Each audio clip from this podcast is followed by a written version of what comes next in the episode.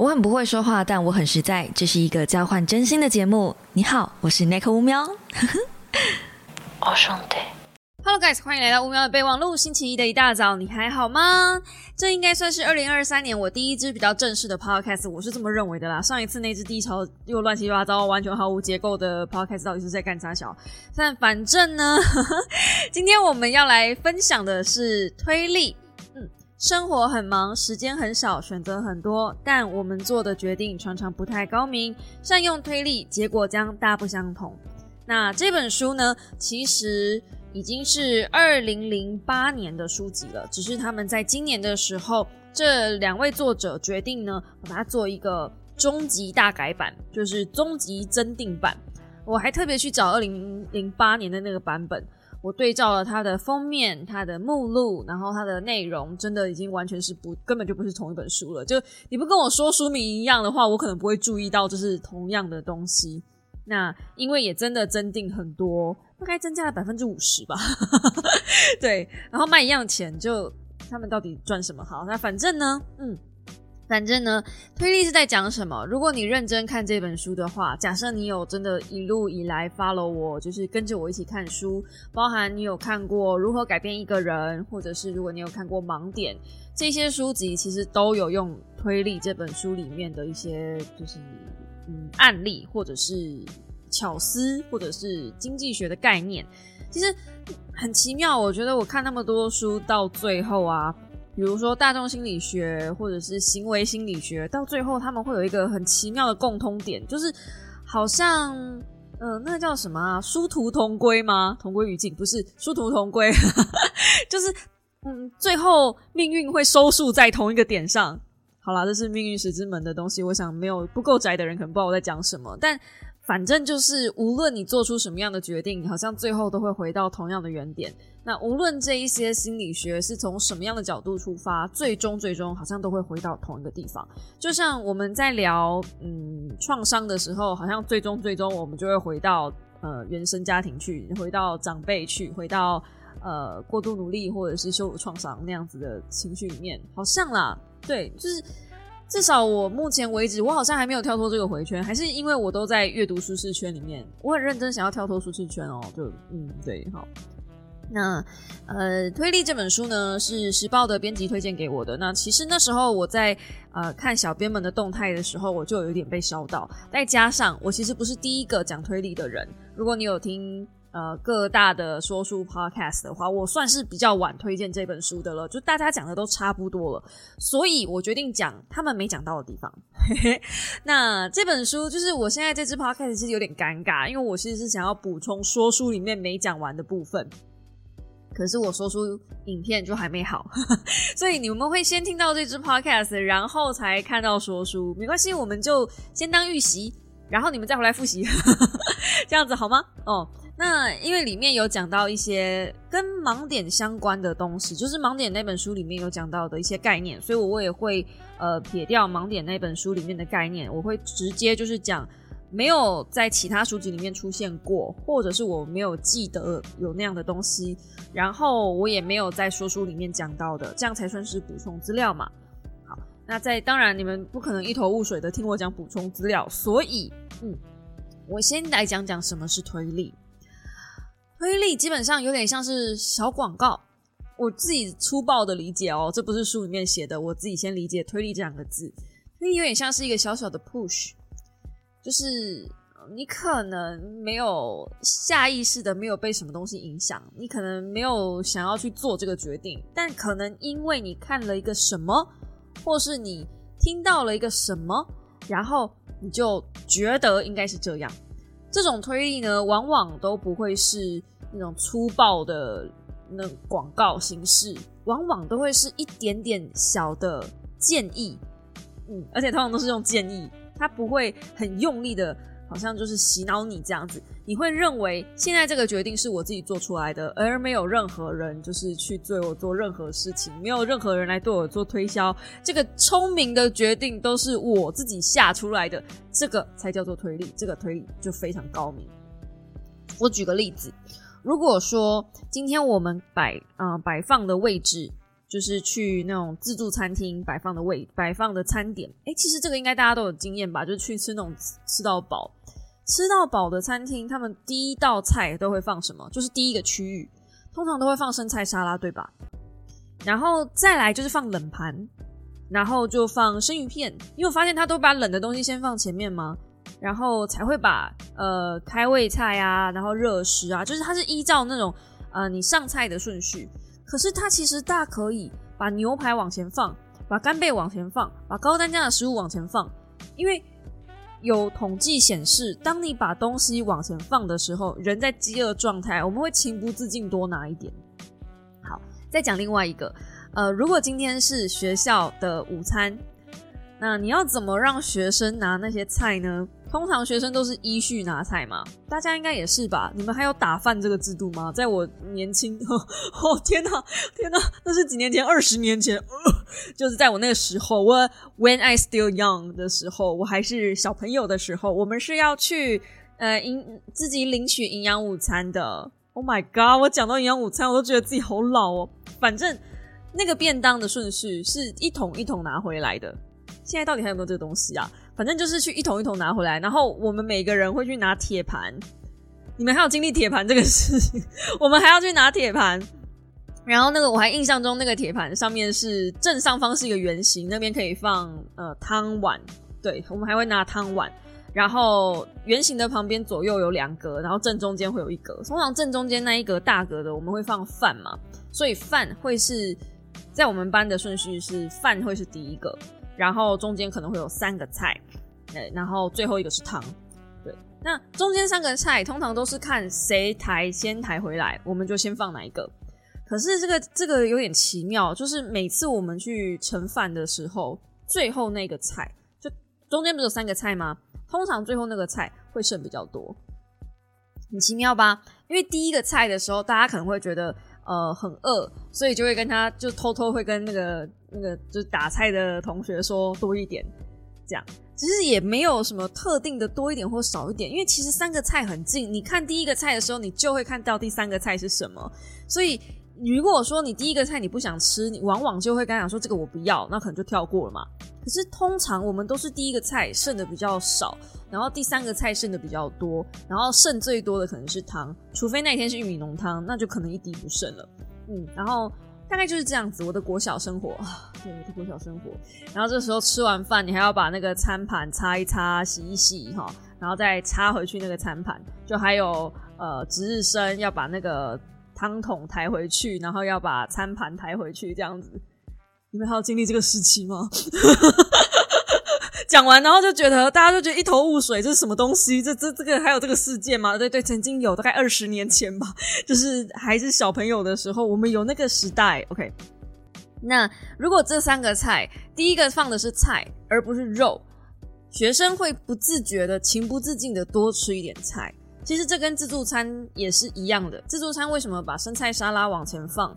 嗯，当然目的不是让你开胃啊。如果他今天把比较高单价的东西，然后又饿的东西，like 寿司往前放，或是呃生鱼片往前放，那你吃比较多的生鱼片，那些自助餐怎么样控制盈亏呢？越往前放的东西，真的会影响人去拿取的动力比较多。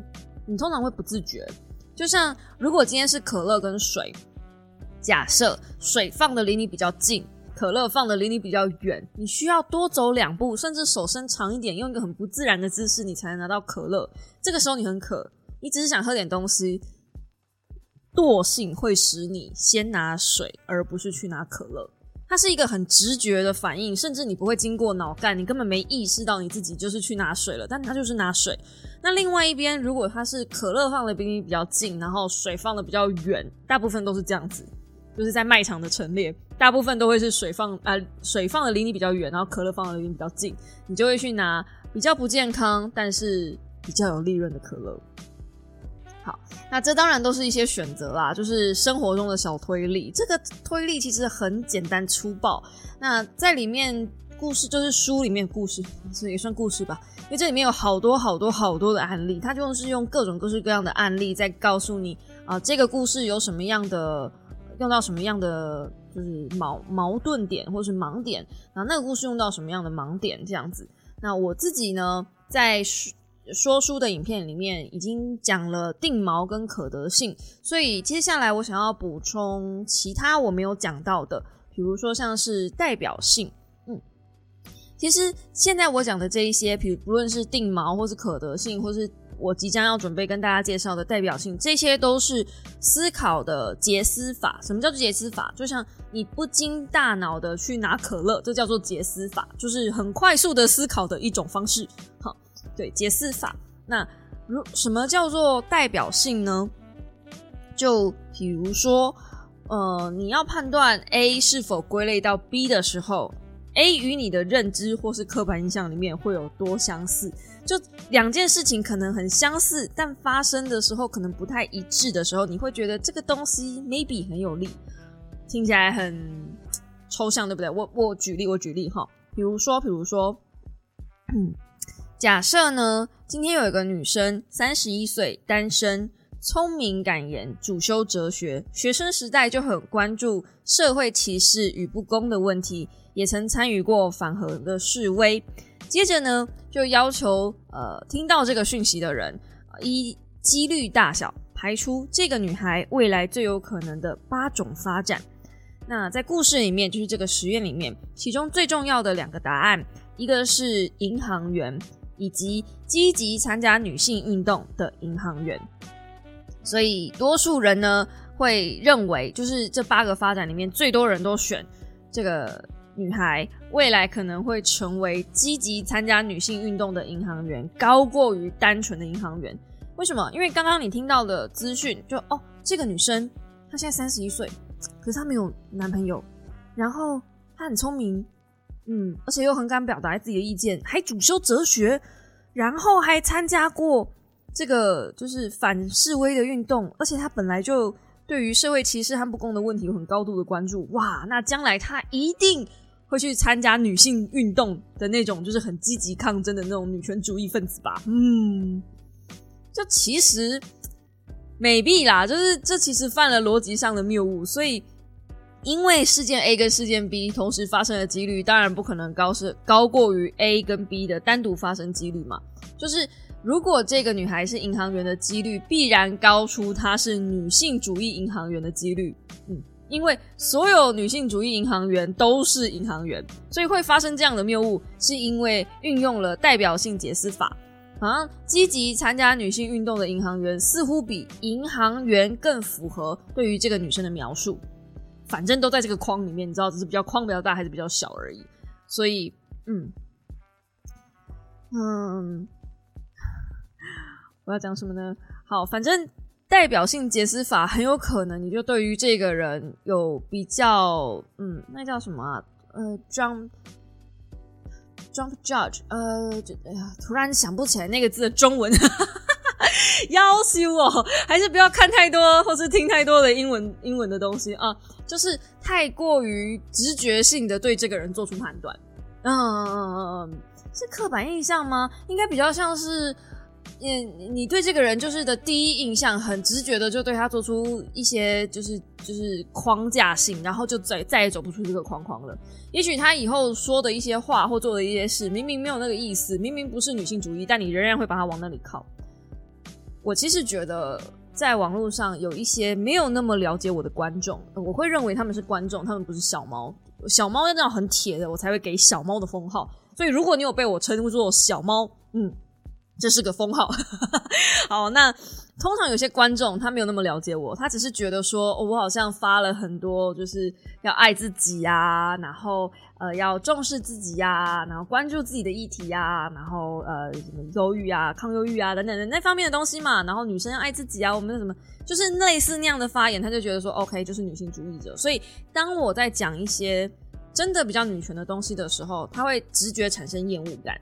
他会觉得说：“哇，你平常就已经这么女权了，你看吧，你现在不演了吧？”但其实我再次重申，如果你是第一次听到我的 podcast，或是你是最近才认识我的人的话，其实我是平权的，只是我没有那个立场帮男生讲什么话。我帮男生讲话是一件很奇怪的事情，你知道吗？因为我没有当过男生啊，就是我不知道男生你们有什么困扰。我可能片面知道男生也有男生的压力，我可以理解，就是我可以认同你们也有你们的压力，但是我帮你们出声说，男生也有男生的压力啊，女生不要再一直就是靠背他们这样子，好像有点奇怪，因为我知道我自己的压力来源，然后我身为女孩子，我就能够嗯。比较有感而发的认同，所以因为我经历过，I've been there done that，所以我替女孩子发声。但是这不等于我与此同时我就反对男孩子怎么样怎么样。就因为我替女孩子发声，所以我就把男孩子踩在脚底下。这个逻辑也很奇怪。就我不太懂为什么，嗯，就是平权这么难以理解嘛？就这世界上难道是只有男权或是女权能够？就是一定要选一方吗？天平难道不能是平的吗？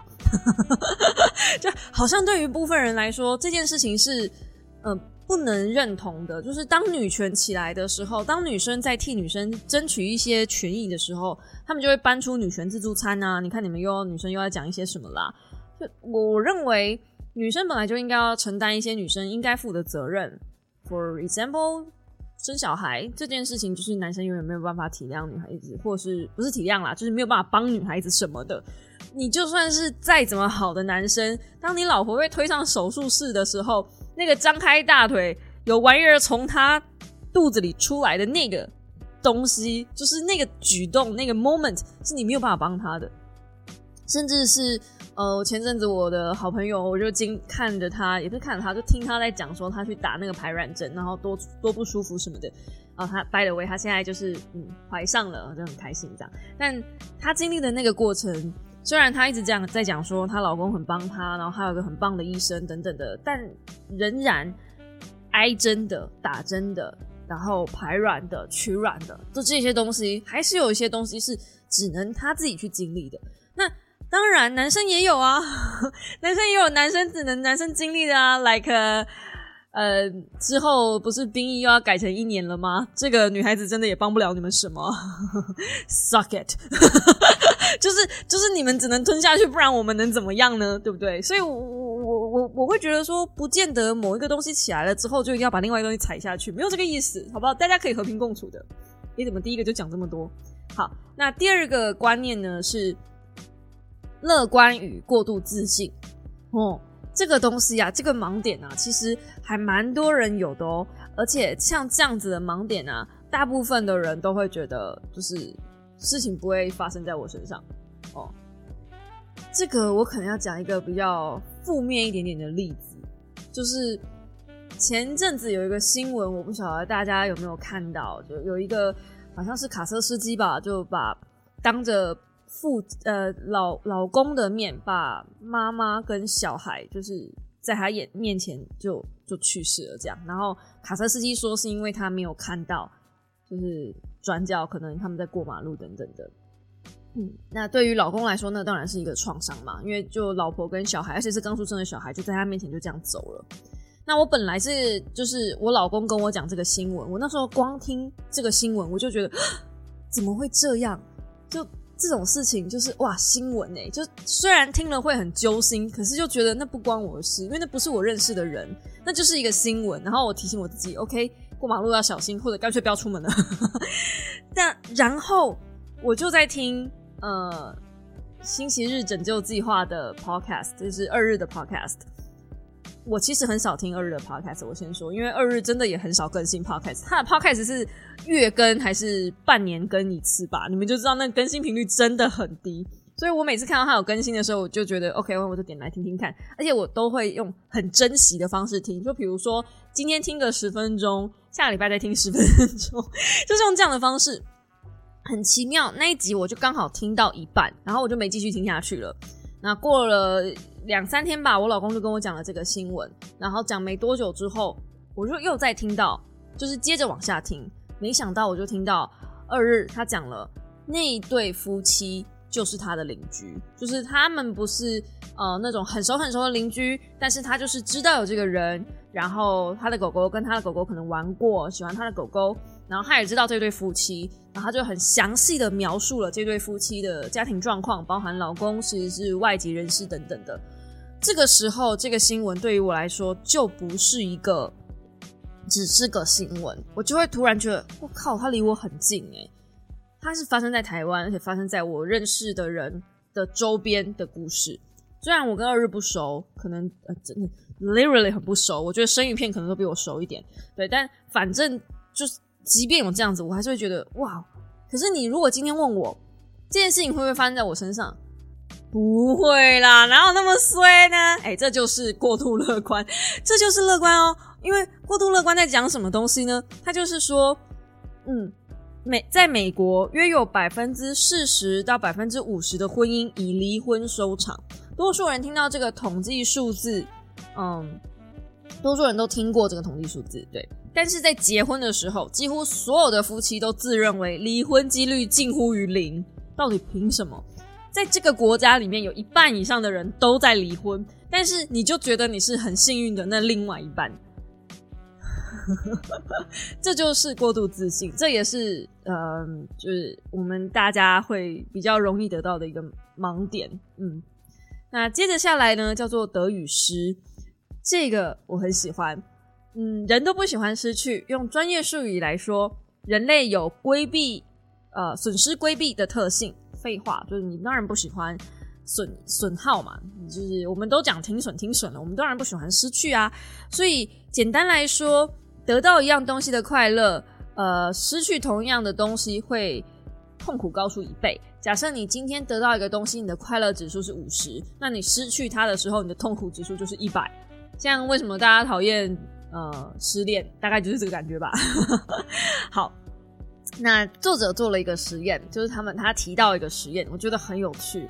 在同一个班级里面，半数的学生嗯收到了印有校徽的马克杯，然后这个实验者呢，请未赠予马克杯的学生看看同学的马克杯，并鼓励有杯子的人卖给没有杯子的人。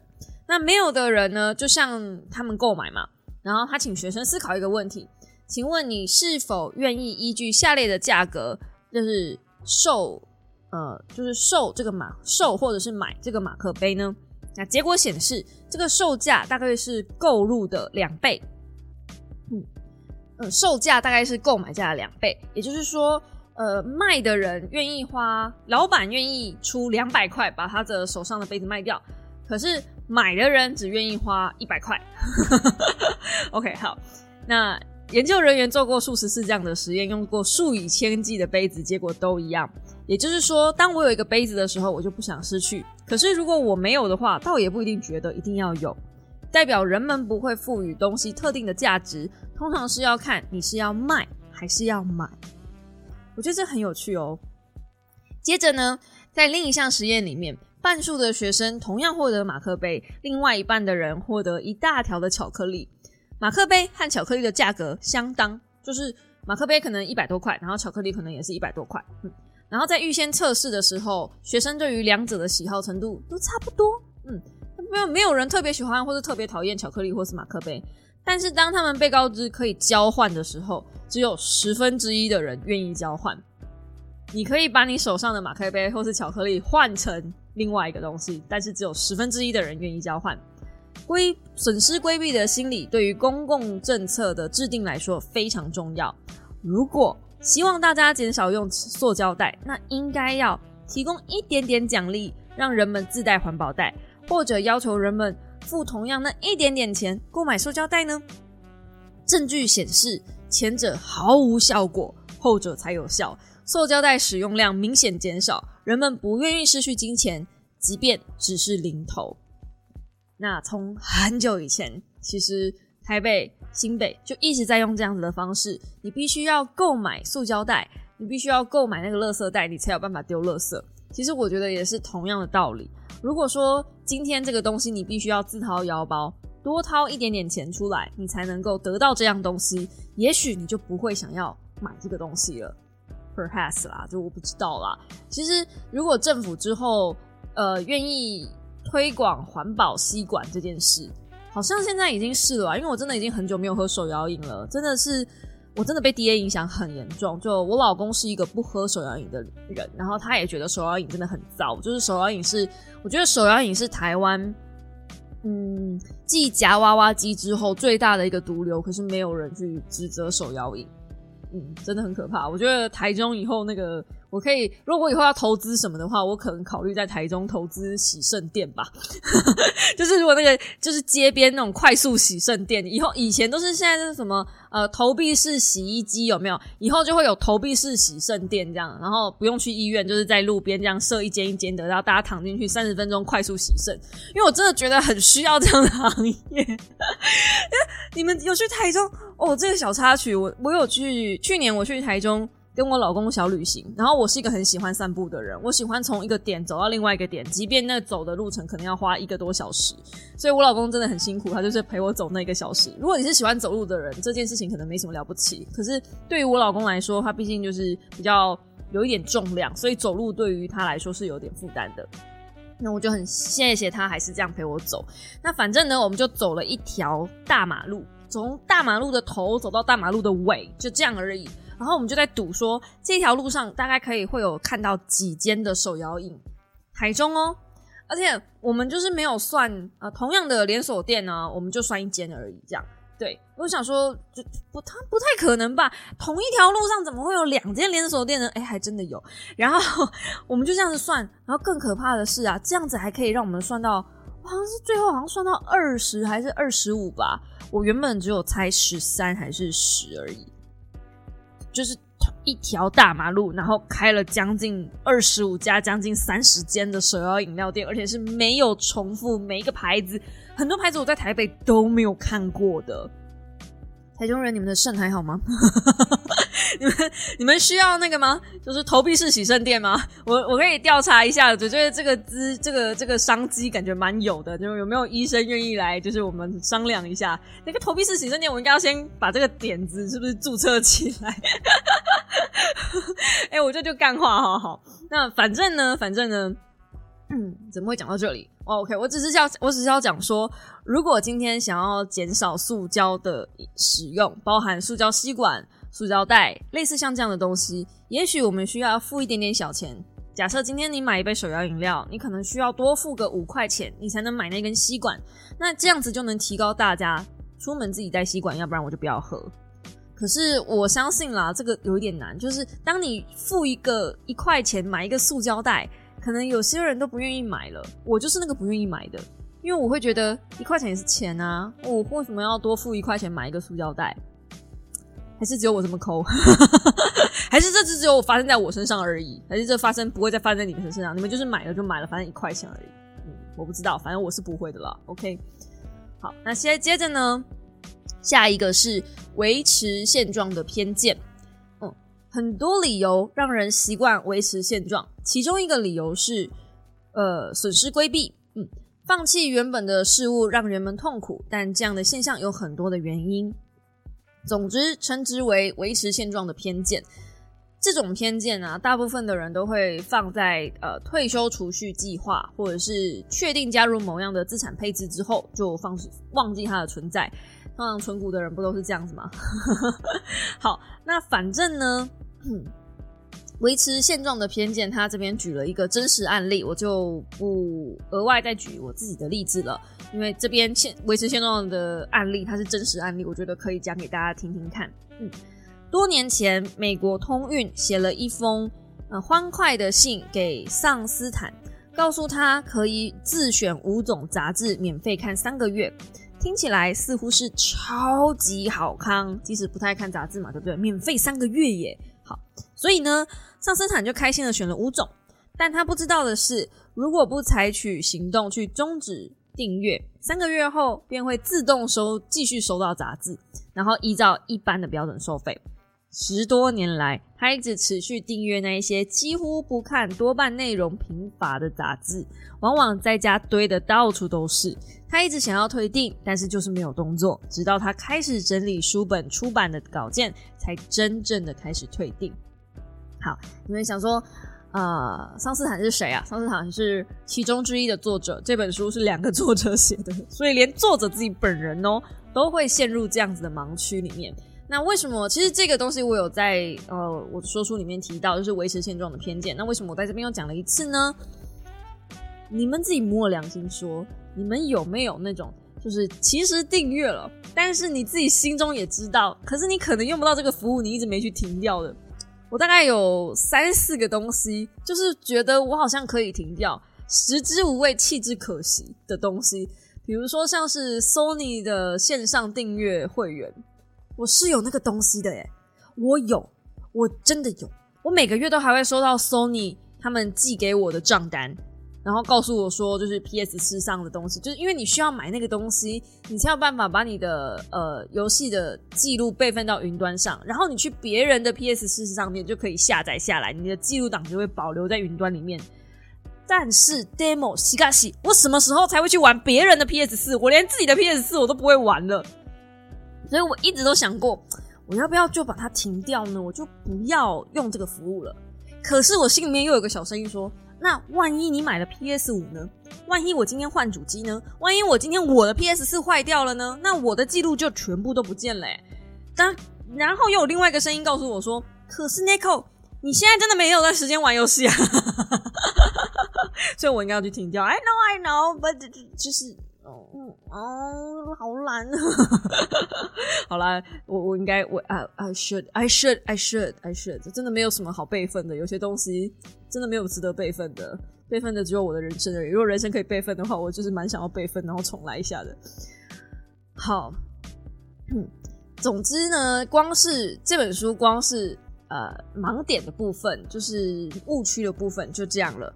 然后我觉得可以多补充一个小小的东西，嗯，可以多补充一个小小的东西，然后就是送给大家。剩下的我觉得可以等到我们说书上了之后呢，然后我再一口气的嗯讲更多吗？或者你们有希望我讲的话，我也可以继续讲给大家听。因为这本书我觉得它最棒的章节是在第三章吧，我觉得就是关于金钱上面有蛮多大家可以。呃，真的找来看看的，但是我是希望你们自己真的找来看。虽然第三章节为什么我有点尴尬，就是觉得呃，好像可以推荐大家看，但又好像嗯，因为我怕你们把它当成理财书，但它不是理财书啊。我先说，这完全不是理财书，完全不是。它里面讲的一些退休计划啦，很多都是基于呃美国的那个。那个环境底下的，那你们也知道，美国环境底下就跟我们台湾就很大的不一样，对啊，然后嗯，就对，所以我觉得嗯嗯，对，但可不可以看？意外的可以，因为它并没有太多，就是那种推荐你直接去用某一个东西，然后不要用什么东西这样子的直接性的建议，他反而是说，因为这个环境有这样的规则，所以我选择怎么样的东西。我不晓得大家听不听得懂，就是类似像这样的，他不会告诉你，嗯，现在因为是这样，所以我就选择这样，告诉你你也用这样子的方式，而不是，而是他是因为一个环境游戏规则，他会先解释这个游戏规则，所以我们怎么，所以为什么我们这样子选择？那我觉得去学习人家如何选择的这个思考过程，其实就是给你鱼竿，而不是直接给你鱼。所以你要去选择，你要去学会人家选择的那个过程跟理念，我觉得这才是你无论你将来行走或是居住哪一国，嗯，都会是比较好的一个思考方式。那当然了，里面也有提到一些像是广告，呃，广告其实就是一种推力啊。就无论是你今天找代言人来，然后或者是你今天。嗯，有了想要崇拜的对象，找那个代言人来拍摄广告，其实就是一种从众心态的推理啊。那这里面当然也有提到像这样子的一个选择过程嘛，然后甚至是呃，有可能有些人会自制力不够的问题，然后就比较陷入以当下为重的偏见，所以你可能就会去用房贷，然后可能就会去多用信用卡。当然，房贷跟信用卡并不是。万恶根源，很多人都会觉得说房贷很可怕，然后信用卡很可怕，借钱很可怕。但其实是如果你善用这些工具，嗯，它反而能够灵活周转你的资金，变成是一个很有利的嗯道具嘛。这个当然就不在书里面了，但是它会告诉你房贷是有多可怕的，或是信用卡是有多可怕的。比如说像这一段。美国人现在的信用卡卡债超过一兆美元，这种越借越多的情况并不是美国独有。事实上，中国的信用卡卡债业务也已经超越了美国。想要买房的人通常不会全额付清，许多家庭需要缴多年的薪水才能买房，因此只能办理贷款。那美国的贷款现在超过五十兆美元，这么多的贷款。未必值得担忧，因为借款人同时也有房屋这项资产，但很多的借款人的头期款都不到百分之五，这代表万一房价下跌，他们很可能会溺水，也就是他们欠的贷款金额比房价还要高。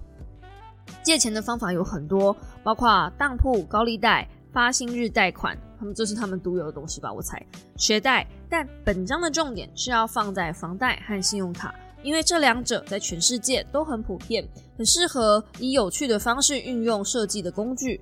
我们在探讨一般消费者与这两种市场的决策时，可以思考哪一项因素对消费者的经验影响最大，选择或使用。举个例子来讲，假设你今天想要买一台电视或者电脑荧幕，这种产品的使用者经验几乎完全取决于购买时选的好不好。大小啊，解析度啊，荧幕亮度啊，取决于你满不满意。一旦安装完成之后，几乎就没什么事情可做了。对我们两个都就是连作者他们都学会遥控器的电源按钮。嗯，接着是与网球拍比较。OK，那作者本人是个球技还不错的业余网球选手，偏好使用某种特定的球拍，而至今还没有一款球拍可以让呃作者呃 size。呃，瑟勒打败桑斯坦，好看，反正就是作者 A 打败作者 B 啊。事实上，前两个人在芝加哥常常一起打球。那即便呢，桑斯坦就是球技比较好的人，拍断了几条线，还是可以轻松赢球。同样的道理，你给另外两个人啊，比较老旧的木头球拍，球拍的线已经三十几年历史了，两个人还是能够不费不费吹灰之力的。呃，反正就是。对，反正就是你如果给职业的网球选手很烂的球拍，他也是可以轻松的打败业余的网球选手。那业余的网球选手，就算球拍断了几根弦，还是可以打败完全不会网球的人。OK，就你们就这样理解就可以了。那谈到打网球，球拍的使用方式比选择更重要，所以房贷比较像是荧幕，信用卡比较像是网球拍。这这样子的解释就是，房贷你贷下去之后了，基本上你没啥可以，没啥没啥事可做啊，你就是缴，你就是缴啊。你如果选择了对的房贷啊，你就准时缴款，大概就没什么太大问题了。可是，假如信用卡，哦，他他这边我还有一个重要的例外，好吧？假如信用卡每个月全额缴清，全额缴清哦，也是如此。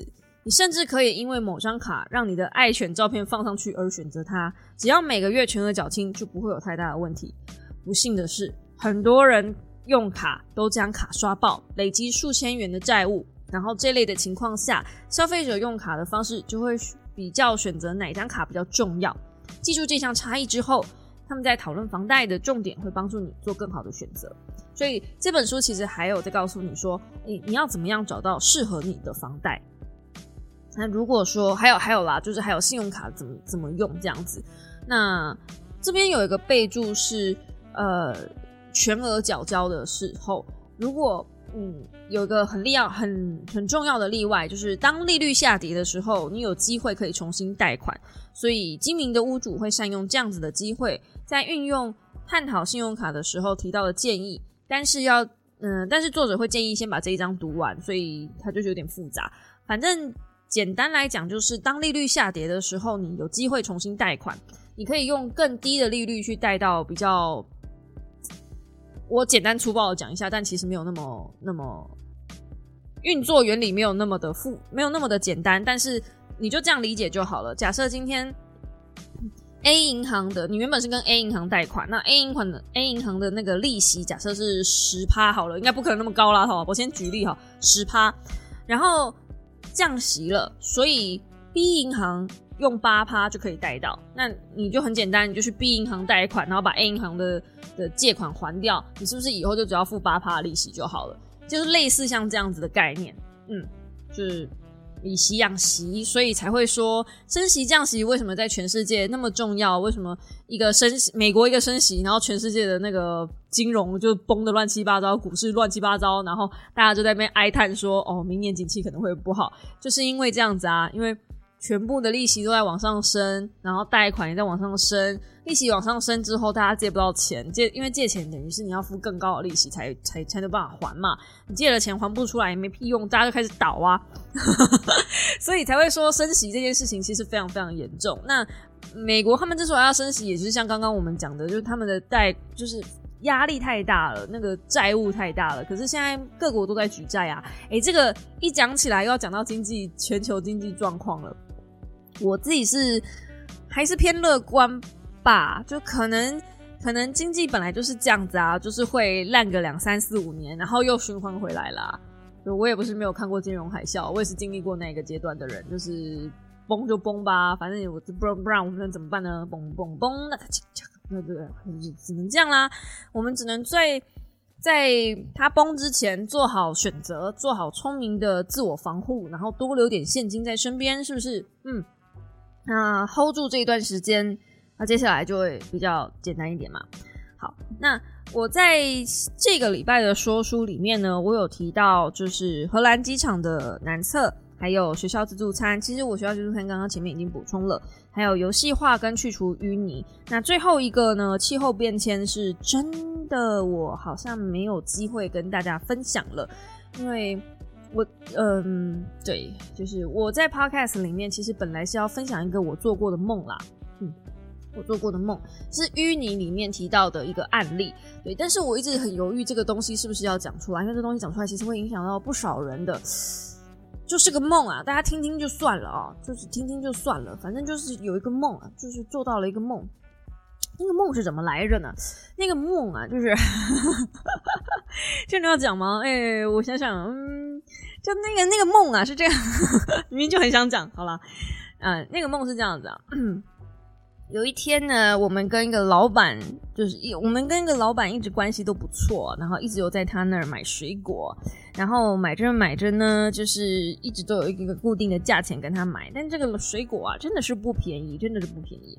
所以于是乎呢，有一天我就跑去别的水果摊买水果，就我发现啊，同样的水果啊，那个别的水果摊品质好又又又便宜啊，我就说那我之后都换这个。B B 家就是另外一家这家水果摊了，然后有我也跟老公讲，老公就说好，那我以后也来这边买水果好了。那原本的水果摊老板就不开心嘛，然后在慌张嘛，那客人都走了怎么办呢？所以呃，原本的水果摊老板就说这样吧，不然你们开个价啊，我们我就我就我就一样便宜卖你。那我老公听了就说：“不然你们就我就开那个，就是跟原本的这个摊位的老板一样啊，就人家都这么便宜，你有本事也这么便宜啊！”没想到呢，这个水果摊老板呃跟他的批货商聊聊之后，哎，我们原本那个水果摊的老板也说：“好，那我们也就算你这么便宜吧，我们没问题，我也算你这么便宜，你就跟我多买一点啊，我也算你这么便宜。”那我老公就回来跟我讲，我就跟他说，就感觉很不好。就感觉很不好。那我原本原本假设我就是用个七八九千块跟你买，你现在跟我说你可以卖五千，那我原本买七八九千块买到同样的服务，那你现在当我盘子是吧？所以我就被你们就是这一些人当了好几年的盘子，然后你现在还要我回去当你盘子，这怎么对呢？这怎么对呢？这不对呀啊！那我就跟老公讲说，而且，而且你要想啊，今天不是便不便宜的问题，你们今天也赚到同样的价格，你今天也没有比这个这个这个另外一间水果摊来的便宜多多少。那重点也不是在价钱嘛，因为这件事情上，水果是要吃的，啊，是要服务的，啊，就是我们我们用在自己身上是对我们自己身体好啊。今天我们能够原本付那么贵的钱。现在付这么便宜的钱，就表示这个钱其实不是很大的重点嘛，就是这完全就是在一个 emoji 的问题。而且原本的水果跟现在的水果，现在这一间另外这间的水果品质比较好啊，一样的钱品质比较好，那还是品质比较好的地方优胜啊，是不是？所以我就很认真的跟老公分析了一波之后，然后老公就觉得，哎，对，就你说的有道理，这样。那也让我很感慨啦，就是弄半天啊，我原本是以为就就可以买到水果，买到真心啊，买到去交一个朋友啊，结果唉。弄半天都是话，都是话术，都是业务，大概是这个感觉啦。反正就是血淋淋的经验啊，跟跟大家说一下，就就记得杀价。对，如果你今天记得去去了一个什么地方啊，记得杀价，杀价蛮重要的。如果今年可以谈的话，你有你有去要，有去谈，就有机会得到你想得到的。我常在那边跟人家讲说什么，嗯，当然，如果今天是去百货公司那种地方，就真的不要了。可是，如果今天对方也是业务，对方就就摆了明的业务嘴你，那你就业务嘴回去。因为真的很多时候，业务他们运用的都是推理里面的盲点，然后推理里面的盲点就是像我们这样，就是连自己作者本人、作者两位作者们，他们自己在写这个书的人都还有在人性的盲点里面。那何乐而不为呢？就是你为什么不善用这样子的东西去好好保护自己呢？所以我才会觉得说，推理真的是一本，即便它是二零零八年的书，今年这个终极增订版，为什么它要叫终极增订版？它为什么不叫增订版就好？哎，没有人讲这个东西哎。可是其实这这个这个在前言作者自己有讲，他为什么要叫终极增订版？就是给你一个推理。终极那两个字给你的感觉就是哇，这已经是最后 final 了，这已经很强了。终极哎，就再怎么样都不会比这个更强了，除非他十年后再出了一个超救急增订版，超救急增订版。我怎么觉得好像在看数码宝贝一样？一个书名搞得跟数码宝贝进化一样，怎么怎么回事啊？但反正。增订版三个字你不会有感觉，可是终极增订版你会有一种，我今天好像跳过了中间那些不必要的废话，我直接迎来最后 final，所以我只要看了这个，我就可以懂它前面所有的东西了吧，对吧？那种给你的感觉会比较强烈一点，所以连这种地方都可以用到推理，你就知道这本书多适合什么人呢？业务啊，写文案的啊，做广告的。真的很需要看看，因为它其实就是消费者心理学。然后以前我在大卖场的时候，那时候主管也是要我们去看消费者心理学。即便我自己我是美编，我都还是会去看消费者心理学，因为在很多的选择跟设计上，比如说 EDM 的排版上，打开 EDM 的一瞬间，你要让消费者看到的第一眼是什么东西，这个东西都在选择里面。它不是随便排排就好，不是把。最便宜、最大的东西，用大大炸炸的字，然后放最大特价，然后一九九那样子，超大这样子，第一眼就让你看到特价一九九这样，这不会吸引人。啥东西特价一九九？就就今天哪怕它特价一块，我那个东西我不需要，我就不会买啊，我连一块都不会想给你。这样这样这样，我希望 PC Home 的，因为 PC Home 的设计逻辑现在还在炸炸大大的字就。我希望他们有看到这样，有听到这个，就是不见得，不见得是要把便宜的价格放出来就会吸引人。我觉得这是非常非常粗暴的方式。当然了，你会吸引到一批呃想要抢便宜的人，但如果今天能够创造需求，而不是一昧的下杀价格，那会嗯让整个消费市场会更聪明、更有趣一点吧。我想啦，我想。好啦，那今天就很简单的，呃，把这个推力做了一个简短说明的补充。对，明明说书就还没上了，我就在这儿上补充，随便啦，反正我的频道现在已经就是一个很乱七八糟的啦。我现在想干嘛就干嘛的啦。然后最后最后，我们来聊聊近况吧。没有，今天还没一个小时嘛，现在四十八分钟而已。好，我们最后来聊近况吧。就是最近呢，我每一个月都会。应该说不是最近，就是上个月我有去基隆的一间诊医院，大医院，基隆医院去做身体健康检查。啊，明明就是台北也有医院，为什么跑基隆去呢？因为便宜，我们很实在，因为很便宜啊。然后老公也在那边做，那老公去那边做呢，他是去看身体的一些就是消化机能，还有那叫什么新陈代谢的东西，嗯。你们先这样理解就好了。他的身体状况，我觉得留给他自己去讲，我这边就不不透露太多。那我那时候就是跟着他去，我本来是陪他去，就我看到他里面有几项的的检查的那个项目，我蛮有兴趣的，所以我就缴了六千块。然后也做了一个全身性的健康检查。那我是真的觉得大家蛮需要去做健康检查的，无论你是不是要去基隆医院做啦，whatever。但身体健康检查真的是偶尔很需要一下下，尤其是像我这种没有公司没有给身体健康检查的。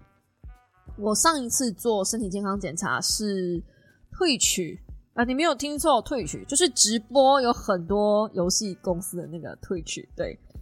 那个退取的的公司，他们有一年赞助游戏实况主们去，就是合作伙伴去申请一个免费的身体健康检查，然后你可以自费，就是加购一些抽血性的检查。那我完全没有自费，因为我那时候就是一个铁公鸡，讲的好像现在不是一样，但反正我那时候超铁，我那时候是钢铁，呃，不锈钢铁的那一种铁公鸡，对。